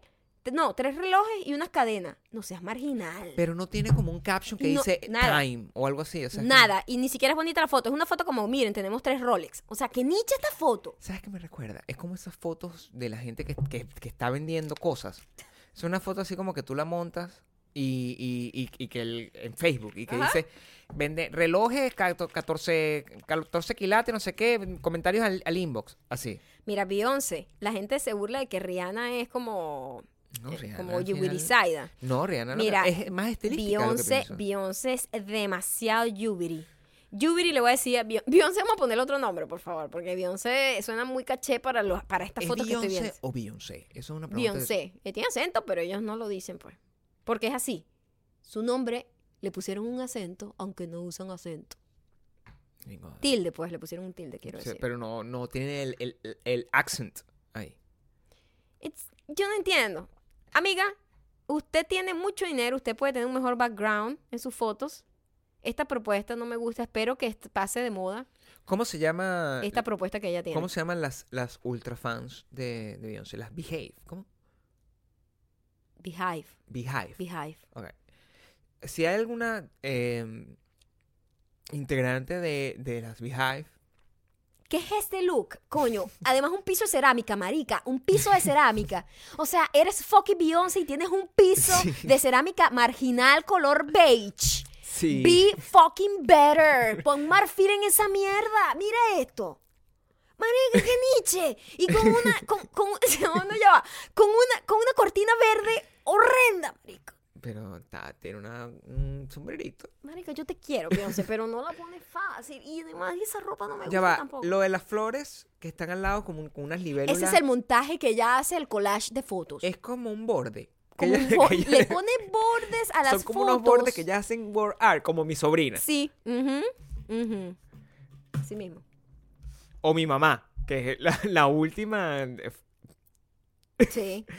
de Ultimate. No, esta foto, para la gente que me sigue en Instagram, yo les voy a hacer un screenshot a esta foto en este momento para poder montársela. Le Y la vas a subir en la historia. Por favor, y le voy a hacer los detalles de eh, el piso de cerámica beige. Ok. y una Esa es la, tú consideras que es la peor. Esta es una de las más niches, pero la otra es que ella siempre se lo toma en ese fondo. Te estoy diciendo que siempre se toma la foto aquí, mi amor. O sea, mira esta vaina. Mira ese piso. Mira el borde de... Me ya va. asusté porque ahí, ahí se parece a mi mamá. Aquí igualita a tu mamá, honestamente. O sea, o sea, good for her. O sea, por tu mamá, Por quiero mi decir. mamá, Porque no es que se vea mal, es que la foto es muy niche. No, es una foto niche, es una foto mira niche. la pared toda como sucia y Hazle, pelada. hazle screenshot a esa foto y yo a esa foto la voy a colocar side by side con mi mamá Exacto. y la gente va a votar y a veces se parece o no. Bueno, mañana estén pendientes de mi Insta Story para que puedan ver esta... eh, Ah, lo- todo a- lo que estamos haciendo Beyoncé, refiero. incluso, y- e incluso la foto de mi mamá. No, la foto de mi mamá no sé si la vas a montar tú. No. Pero yo Eh, sí. Yo sí la voy a montar y ella no me sigue en Instagram. Por eso puedo portarme bastante mal. O sea, es hay necesidad de esto. ¿Qué son esos bordes? No sé por qué ella está en esa esquina. Yo creo que eso no es su casa. No puede ser su casa. Y Beyoncé es millonaria. va, mi Gabriel. ¿cómo? Verga, si no es su casa, va todos los días para allá a tomarse fotos. Es en el mismo lugar donde siempre se toma la foto. ¿Alguien me lo puede explicar? Si alguien es Ah, es el de misterio de Beyoncé, Gabriel. Es un Si alguien me misterio. lo puede explicar, ¿de dónde saca esos ¿Qué tal, si, bordes? ¿Qué tal si Beyoncé vive como en un barrio todavía y tiene una casa sin niche? ¿De dónde Y saca todo esos es una mentira, Pero Gabriel. los bordecitos, eso es una cosa que tú, que tú compras. Esa es una pregunta. Tú puedes agarrar y comprar una, una app que te ponga los Lo bordecitos. peor es cuando los bordes lo que hace es poner como detalle de la misma ropa que tiene. Es muy marginal esa propuesta. Por eso la pregunta es importante. Tiene un equipo de diseño. Es Beyoncé, fucking Beyoncé. Es una millonaria. Eso lo hace ella. Dice, voy a hacer este montaje, esta foto. Ella está sentada en su cuarto con, la, con, con el celular ahí, con Jay-Z. Y, y, y Jay- Jay-Z es el esposo. Y está ella misma haciendo su montaje. Se hace en Photoshop. Hay una app en la que lo hace. Eh, ¿Alguien me puede explicar cómo Beyoncé pasa? ¿Cómo hace eso? ¿Cuántas fotos monta ella al día? Marico, este piso de cerámica. cerámica como barata. No lo puedo creer. ¿Cómo lo hace, mi amor? No, eh, eh, No ustedes sé. tienen idea de cómo, cómo Beyoncé, cómo es el proceso de, de edición, porque cada uno tiene su proceso. Cuando Yo dije marfil. Marfil. Yo dije marfil. Hashtag Marfil. Eso no fue lo que quise decir. Hay muchos, ¿qué quisiste decir? ¿Quisiste decir cerámica? Marfil, marfil no, marfil es lo fucking no, elefante. Sí, no, pero sí hay piso de marfil, pero no, ¿sabes qué? No No, apoyo. mármol es lo que querías decir, coño, tu quería dec- madre. No querías decir marfil. Sí, pero ¿sabes que sí hay piso de marfil, no? Pero, ¿sabes cuántos elefantes tienes que matar para poder tener un piso de marfil? Beyoncé nunca haría eso. Es- bueno, sí, mármol era lo que quería decir. Claro, mármol, que es una cosa natural, piedra. No tienes que matar a nadie. Pero eso se ve como una cerámica que te venden así en oferta ahorita, sobre todo en Navidad, para que armes tu casa. Una, alma- una vaina así de, de- de sanitarios Maracay, una vaina de esas que... que- Tiene un piso que es como un piso industrial, pero no cool, sino un piso su- así como... Ay, yo les voy a Es mostrar como la de foto. hormigón. Yo es no entiendo esa vaina, vaina. No es granito, es como una vaina así que todavía no, no está en construcción. ¿No será que tiene la casa en construcción y se toman las fotos ahí al lado? tiene- ha tenido ya dos barrigas con esa vaina en construcción, Gabriel. Se toma Bueno, la foto ahora siempre ahí. construyendo un castillo, yo no sé. Me preocupa mucho más la postproducción de la foto que el toma, que, que, que... Gabriel siempre se toma la la foto toma. en el mismo lugar. Pero no me importa eso, me importa es quién le hace las Aquí hay un video, aquí hay un video. Es como una caja. Una caja marginal. Dice, voy a mantener esta caja. Este es como un ascensor. Puede que sea un ascensor, pero igual es muy marginal. No sé si puede ser un ascensor porque esos, esos bordes no se ven safe. No se ve safe. No está pe- no, Mira, el piso está desconectado a la pared. ¿Qué vaina es esa? Bueno, no. Vamos a move on porque de verdad eh, hay mucho, mucho material que cortar aquí. Ella se ve bien. Ella se ve No, guapa. el problema no es pero el, el fondo no lo comprendo. Pero ese, eh, ¿cómo se llama ese efecto? ¿Es un time, time lapse? Sí, ¿Eso lo hace ella o se lo hace un equipo? chamo, no lo sé. ¿Tú te imaginas que haya una reunión de creativos Es para que- hacer es- esta es vaina tan necesito. marginal? Necesito saber si hay alguien que toma la decisión de, de que es el social media manager de Beyoncé. O sea, Beyoncé es una estrella. ¿Tú crees que ella controla su social media? No sé. Déjame pensarlo. Vamos a hacer análisis del el social media de los famosos. Si ustedes nos dejan en, nos dejan en, en la foto que vamos a colocar no, anunciando este podcast, ¿a quién deberíamos hacer ese análisis? Y nosotros vamos a hacerlo en los puntos 5, vamos a agregar eso. Celebridades de verdad, por favor, no me estén etiquetando a gente marginalita No, por ahí, ¿oíste? No, no, no. Estoy hablando de celebridades del nivel Cele- de Beyoncé. Celebridades de verdad. O sea, no quiero analizar youtubers, por ejemplo. ¿Qué es eso? No O sea, quiero ¿qué- analizar es eso? youtubers, no quiero analizar nada. No, no importa que tenga 25 millones de followers. No, tiene que ser una gente grande, Una Beyoncé, gente así, un artista, un artista pop, Ujú, ¿ok? Grande. no, o sea, mira, te lo voy, ya va. Si tú me llegas a etiquetar a alguien ahí al que yo le tenga rechera, Bloqueado. te Primer voy, strike. te voy a bloquear. strike definitivo. Te voy a Out. bloquear. Entonces, ten- piensa bien antes de chalequear, porque te voy a bloquear sin ningún tipo de perdón. Sí, no es que analiza esta caraja que monta esto. Una idiota ahí que lo que hace es. Que tiene un perro. O sea, porque eso es lo, lo- lo último que ahora es que, que tienes que tener un perro para, para, ser, para ser cool. Tengo un perro. Soy la, la- la última beauty blogger. Tengo un perro ahora. Y le pongo un nombre ridículo. Y le monto una cuenta al perro. Le monto una, una cuenta al perro que, que no, no sé. No sé qué, qué Y nombre el pone. fucking perro tiene una cuenta verificada con fucking anunciante. Un perro que se llama la, la- la- la- la ensalada de, de tacos, se llama el fucking perro de mierda y tiene 20 millones de followers. No, o sea, si tú me etiquetas esa si tú me etiquetas esa mierda, Bloqueado. te voy a bloquear. Te voy a Bueno, bloquear. llegó el momento más esperado por todos. y empieza así. Reco, reco, reco, reco. Recomendaciones. Recomendaciones. Recomendaciones. Recomendaciones. Reco, reco, reco, reco.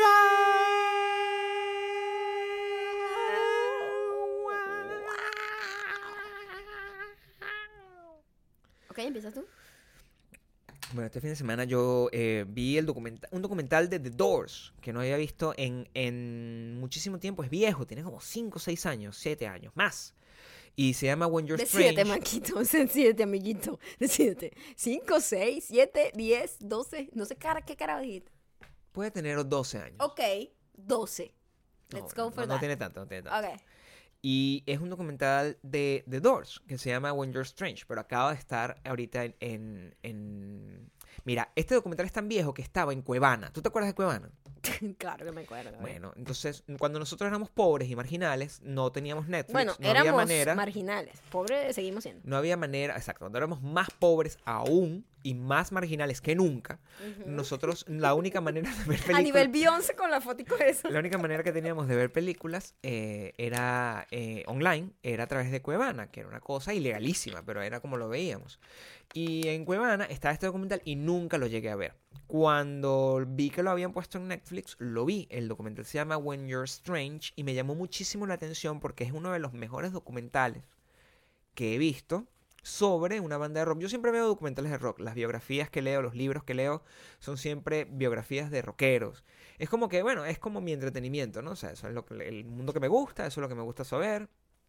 Y siempre estoy muy pendiente de saber cómo era la historia de los, las personas en las que en un momento yo, yo seguí porque me gusta su música, porque me gusta su actitud, etcétera, etcétera. Este documental de The Doors cuenta la historia de, de estos muchachitos, básicamente porque se murió a los 27 años, era un niño. Claro. Cuando en, en el, o sea, una banda que duró 5 años, me- menos, 54 meses, la duración de la banda. The de- Doors. The Doors. Wow. Pero es Y... que antes como que se encargaban de hacer una, una leyenda más... Porque, bueno, es este que- tipo de... Era una gente muy loca, eh, era una gente muy jalada ya, o sea, ¿Sabes qué originalmente... creo? Que había menos gente haciendo ese tipo de cosas y por eso se convertían en leyendas increíbles. Porque ahorita viene una persona, tiene Mm. una carrera musical de cinco años y se muere, fuck it, en dos meses ya ni se acuerdan de él. Sí, no, ¿sabes? en este caso no. en este pero caso, se también era, el, el nivel de innovación de las cosas que hacía, el, el- el tipo de impacto que tuvo en la música, el tipo de impacto que tuvo en, en- en la, en la actitud de Rockstar. No, ya los- las personas que son familiares con la película que hizo Oliver Stone eh, saben lo, lo importante y lo cool como mostró el personaje ahí. Eh, aquí tú ves que no había mucha diferencia entre el personaje de la película y el personaje real. Y lo que más me llamó la atención es que había escenas que estaban grabadas, que eran partes de un, de un cortometraje que estaban haciendo art, art films, que hacían con él, y yo decía, pero ¿cómo esta gente tiene este nivel de producción así, en los que lo que parecen son unos youtubers de Los Ángeles? O sea, como con Como haciendo un gran videoblog. Como haciendo un videoblog, pero bien producido, así, y bien editado, y bien todo. Y yo decía, pero maldito, o sea, ¿qué es este tipo? Cuando normalmente un, docu- un, un documental lo que se tiene que calar son un montón de fotos en- con voiceover, ¿no? Una foto así, el carajo de cuando niño. ah, ah, ah, y una voz ahí que, sino que cuando nació el artista, no sé qué hizo, y te calas Era toda esa un huevonada. niño muy travieso y la foto así como, como haciendo como, como acercándose. No, me, me, me sorprendió muchísimo que tenía mucho material audiovisual, no de conciertos, y que la manera como estaba contada, la manera como estaba eh, hecho, fue muy, muy, muy, muy cool. De hecho, creo que estuvo narrado por Johnny Depp completamente el documental. Lo que lo hizo muy... Lo, estaba muy cool el documental. Si lo pueden ver, se llama When You're Strange. Es de The Doors. Y si les gusta The Doors, eh, lo van a disfrutar muchísimo. Para mí, uno de los mejores documentales de rock que he visto hasta el momento. Ok, la otra recomendación es una película que tiene mucho tiempo, pero nosotros nunca habíamos visto, ¿verdad? Tú tampoco la habías visto. No la había No. visto para nada. De hecho, No. estaba súper unaware de- del personaje en general. Ujú. Eh, La película se llama Men of the Moon, On the Moon, perdón. Eh, eh, es una película donde Jim Carrey tuvo una de sus mejores actuaciones eh, interpretando a un comediante o como yo le quiero llamar, porque me parece que comediante no, no es la etiqueta perfecta, Mm. a un artista que se llamaba Andy Kaufman. Eh, Andy Kaufman eh, fue, es como el ultimate ah, troll que ha existido en el mundo de- del arte. Era una persona que su, su única misión era crear reacciones totalmente inesperadas. Bueno, esperadas por él, pero inesperadas por el público. Ujú. Y bueno, la gente tuvo que ponerle una etiqueta y como siempre, la gente intenta como, bueno, es comediante porque está en Saturday Night Live, es comediante porque hace como stand-up. Pero en realidad no era para mí, no lo, y ahora que vimos la película, pues porque no sabíamos mucho de, de la vida de, de esta persona, eh, es increíble que esa persona hizo lo que le dio la gana y se salió con la suya de, de- alguna manera, ¿no? Y está cool la película, es muy loco. Además que Jim Carrey se, se sabe que como es un actor de método, se convirtió en Andy Kaufman eh, en todo el proceso y bueno, le hizo como un poquito la vida imposible a la producción. Y de eso se trata el documental que se llama Andy versus Jim. Andy and Jim o Andy Jim and Andy o Algo así. Jim versus Andy, no sé, se lo va- Entonces, está en la lo- lista. lo Está en la lista. Queríamos ver primero Men on the Moon para poder ver, pues, porque lo, con orden cronológico, porque esto va a ver un poco eh, la comparación de todo el proceso de Jim Carrey haciendo Andy Kaufman, que es como un, como un Inception ahí. A nivel de película, eh, la película es espectacular, o sea, está una, una película está muy bien hecha. eh, quizás el personaje, como era un personaje tan incomprensible, porque era un personaje que tenía muchos alter egos, pero no tenía un, un ego real, no tenía una persona como tal. Eh, Estaba siempre en personaje, entonces uno nunca sabía que estaba era siempre en verdad. varios personajes. Eh, Exacto. Entonces nunca estaba en el, en el personaje real y entonces eh, eh, eh, se hace muy difícil como cuando tú eres un, un cineasta de, o, o un storyteller y vas a contar la historia de alguien que realmente no conociste. Entonces siempre viene a- Y se de- quedó el punto de la, de la elucubración, ¿no? Claro. Nunca sabes no, si pero es real o se no. quedó así. En realidad nosotros no... Ves la película y tú nunca supiste quién era Andy Kaufman. Sí. Y eso es muy loco. Un buen detalle es que el, el, el que interpretaba el papel del manager de Andy Kaufman era Danny DeVito, que Danny DeVito conoció realmente a An- a Andy Kaufman porque en trabajaban Taxi. en la serie Taxi.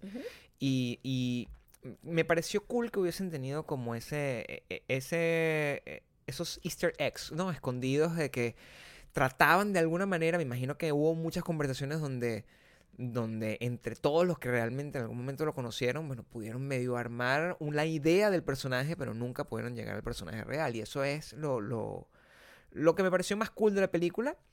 Y de nuevo, lo que nos pone en la comparación, ya y con esto quizás cerramos el tema de la nostalgia que tanto nos, nos tuvo hoy. La diferencia entre este tipo de, de, malandro y los pranksters de hoy en día, o sea, y, y comparar a Andy Kaufman con Jake Paul y la diferencia que está entre lo que buscan y, y, y- y la manera en que lo conseguían, ¿no? Quizás eh, este tipo era como un, un show constante que, donde trataba de buscar una reacción y de repente que esa reacción fuera algo meaningful para la persona que está eh, viviendo la experiencia. Versus un prankster que lo único que está interesado en tener un Además que una cosa interesantísima Andy Kaufman, nunca le interesó el dinero. Nunca le interesó el Nunca le dinero. interesó el dinero, ni le interesaba simplemente romper barreras de en el mundo del entretenimiento clásico. Entonces él des- era un fucking troll que estaba Mm. jodiendo a todo el mundo en el camino y, y saliéndose con la suya y, y bueno, Amado es como un ídolo y puedo comprender por qué, pero yo como persona, como, como persona normal, no como eh, espectador, no hubiese podido estar cerca de ese tipo. No, no. Me vuelvo de- loca, me de hecho, vuelvo loca. nosotros Yo veíamos... decía, y- el, el peor amigo, pareja, eh, compañero de trabajo Porque que puedas nunca sabía tener. cuando estaba, cuando estaba haciendo algo en serio y, y- y nunca sabías cua- que, que si estaba confabulado con todo el mundo para joderse. No, nunca sabías con qué iba a salir. Una persona para- eh, paranoica se vuelve loco al lado de esta persona. ¿sabes? no, Como- demasiado. pero está muy bien el, el tema musical. interpretado por R.E.M. es genial. Sí, Tiene una frase increíble como que, bueno, si te creíste que llevaron al hombre a la luna, te puedes creer, este... nu- Nunca puedes saber si realmente llevaron al hombre a la luna, nunca puedes saber realmente si, qué era lo que iba a hacer Andy Kaufman. Básicamente de eso trata la, la letra de la canción. Muy bueno, se les recomiendo también. No está en Netflix, está en Amazon. La tuvimos que comprar. Y la pueden comprar o alquilar o, o X. Es una película que vale la pena tener. Ok, ahora vamos con los comentarios o con la ganadora de la semana. O le damos el veredicto a Claretni. Claretni. Mira, yo creo que no vamos a poder leer los comentarios porque vamos a dedicarle un tiempo a... A insultar a Claretni. Sí. O sea, Claretni, yo me imagino, si tú eres una buena persona, que tú has estado hasta este momento esperando que nosotros te digamos lo que pensamos. Y me voy a meter aquí. En sus comentarios. En No. lo que ella mandó. Sí, sí, eso es lo que La vamos estoy a... buscando, pero tengo muchos comentarios de Eso es, lo que me suce- eso es lo que Gracias a toda la gente que a- me escribe. Eso es lo que vamos a, Arroba Mayocanto. a leer. Aquí, aquí la encontré, la encontré. La encontraste. Está, está en tu en tus ¿Quieres que le cosas. lea todo? Sí, sí. Ella léelo. dice, Maya, quiero llorar. No había escuchado el punto 5 y fui la primera ganadora. Siento que he fallado totalmente. Tengo el corazón a todo pulmón. Y me dio una risa descontrolada porque no lo creo. Ja, ja, ja, ja. Nunca he ganado nada. Soy una maldita mujer. Sorry por no haber reaccionado antes. Si es muy tarde.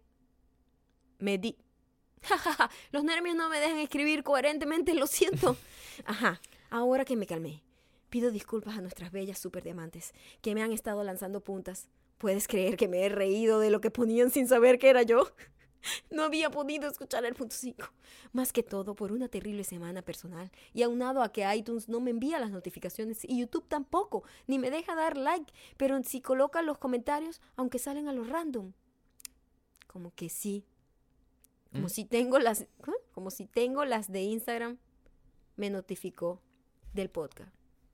Ah, como si tengo las de Instagram, pues me notificó del podcast, que esperé demasiado. Lo veo y lo escucho. Y me dio un suponcio que no se imaginan.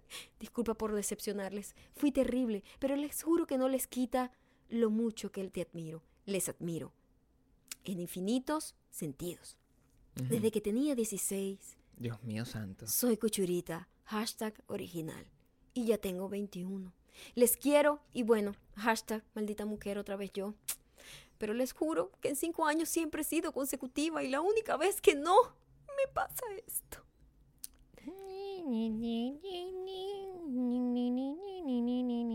Ella me dice aquí, aquí yo Ah, ¿te mandó también algo a ti? Claro, me dice. A ver, ¿qué dice Claret? leer. Te estamos aquí humillando simplemente. Primero que nada, feliz hermoso día de acción de gracias.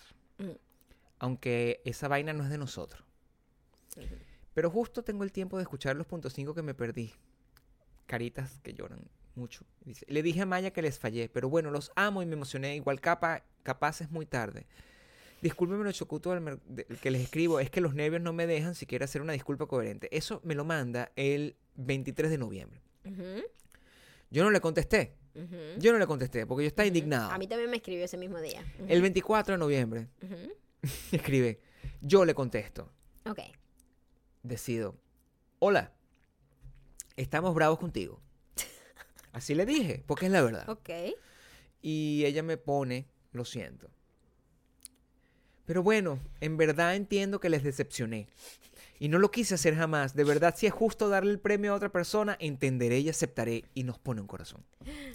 Solo no quería que quedase un mal sabor de ropa- boca de que era una fake paracaidista o lo que sea, porque nunca fue así.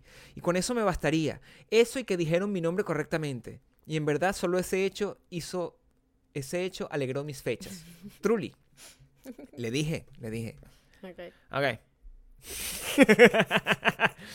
y me dice, cumpliré mi penitencia de esperar el veredicto. Ujú. Y gracias por responder, en verdad me estaba poniendo muy nerviosa, muy ansiosa y ver los comentarios de las otras fanáticas me hicieron sentir mal. Aunque yo también hubiese hecho eso. Igual un abrazo para ambos. Mira, Ok. Claretni. Claretni, mm, ella eh, te sigue, según investigué, desde que tú hiciste la canción de Zoe. Wow.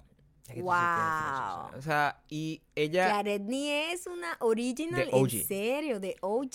ella estuvo eh, siempre estuvo comentando, fue una de las primeras que, que- que- que comentó en todas las cosas eh, antes de que colocáramos el hashtag no sé qué vaina. Y, mm, pero yo no sé, yo no sé. Te voy a eh, decir algo. A mí me pareció, se me, se me suena muy honesta, Claretni. Honestamente. Eh, fu- fue, siento que fue un error eh, que no, sí, como un destiempo, como que no coincidimos, chicos. Pero nosotros no podemos permitir que este tipo de cosas sigan pasando. No, pero ve, le aterrorizamos bastante. Yo creo que eso es, eso es bueno, tener, tener una audiencia que nos tiene miedo, pero nos quiere. ¿Viste qué bonito eso? No podemos seguir. Pero es que no podemos seguir con esta vaina. Porque si, dejamos que este tipo de cosas pasen. Entonces, ¿qué? entonces, va- ¿qué? llegan aquí y nos ponen comentarios así, eh, el, el- el comentario que les da la gana. Se burlan de nosotros nuestra cara. Entonces agarran y, y colocan que, no, y tal, este, sigue a criticar no sé quién. ¿Entiendes? O sea, a pesar de que le dijimos específicamente que no, porque se burlan, porque no tenemos palabras. ¿Entiendes? Entonces, yo no sé. Yo, yo necesito sentar un precedente con esto. Necesito sentar un precedente con esto. Entonces voy a, voy a darme más tiempo para seguir pensando. Em, no mucho. Voy a, voy a aprovechar mientras, mientras esto pasa para anunciar cuál es la, la La, ganadora, ganadora de de esta semana. La ganadora de esta semana. Y mira, te lo voy a decir así, claro. Chama, a ti, no, no tú, Clarita, tú estás todavía en el rincón. Chama, eh, si tú no me respondes mañana, Ujú. mañana mismo, coño de tu madre, y me dices emocionada que ganaste, te lo voy a quitar. Así mismo te lo, te lo voy a quitar. Tiene una audiencia que tiene que estar Al, pendiente. al pendiente de la situación. Aquí yo no quiero, yo no, firme, firme como Norcorea. No, vale, pero hay que darle más días. Un día es muy poquito, Gabriel. Hay gente que tiene cosas que Firme. hacer. Nada es más importante que escucharme a mí. Ok. Bueno, la ganadora de esta semana se llama Mayra Matute y su arrobita es arroba Maitute. Ese premio se va para ¿Dónde vive Mayra Matute? Bogotá. Bogotá. Se va para Bogotá. Se va para Bogotá. Ya tenemos eh, otra, eh, otro, otra ganadora. Esperemos que Se comunique, Mayra Matute, con nosotros. comunícate, maldita mujer, para que, bueno, nos pongamos de acuerdo y te puedas llevar la ropita que tú quieras. Y mira, Mira, esto se hizo larguísimo. Eh, Clarendi. vamos, vamos a leer comentarios. no, Claretni. Claretni. Escúchame. Clare- tu premio, chica. Te lo ganaste por haber sido tan adorable gente. Un mensaje, te hemos perdonado claro. porque somos una gente con un corazón chiquito, pero que cabe bastante gente. Como una casita así bien compuestica ahí. Chiquitico, Sí. pero cumplidor. Sí, sí. Ya tú no necesitas un strike. Tú, de verdad, No, porque es una chica que nos ha seguido toda la vida. Si hubiese sido una persona así X. arrabalera. Sí, como, como la. Además, te, No te arrastraste burda por el piso. Y Ay, eso, Dios mío. Y eso. Y eso de verdad tiene, tiene su compón y te merece, te merece la, tu, tu cosa de Eh, garota que lo, además que me a da, lo, lo que a mí más me dio risa fue que ella se estaba riendo de la gente que estaba insultando Bueno, a esta supuesta ganadora maldita mujer Que y, que después dijo, bueno, en realidad yo hubiese hecho exactamente lo mismo. Esa es mi gente. The joke es you. una gente que se burla de otros con una compasión tan grande que dice, "Pff, se están burlando de mí, pero yo también lo haría. Esa es mi gente, chamo. Esa es la gente que queremos tener Karemi, aquí. I love you. Te ale- te- no solamente te, te llevas ese premio, sino te llevas todo nuestro amor y nuestra, nuestra atención. Te estoy stalkeando en este momento, por cierto. Y mm, con estas palabras hermosas de Maya Ocando, la que manda. La que manda. eh, Nos despedimos y nos vemos el próximo jueves por eh, los que nos ven en YouTube y los demás que nos escuchan por cualquiera de estas eh, plataformas auditivas. ¿Cuál va a ser el hashtag? de esto? Bueno, hay muchos. El principal. El principal será hashtag algo de Beyoncé. Tiene que ser Beyoncé. hashtag el piso de Beyoncé. El piso de Beyoncé. El piso de Beyoncé. Hashtag el piso de Beyoncé. Coloquen eso mañana en la fotico. Hasta luego. Los queremos. Bye. Bye.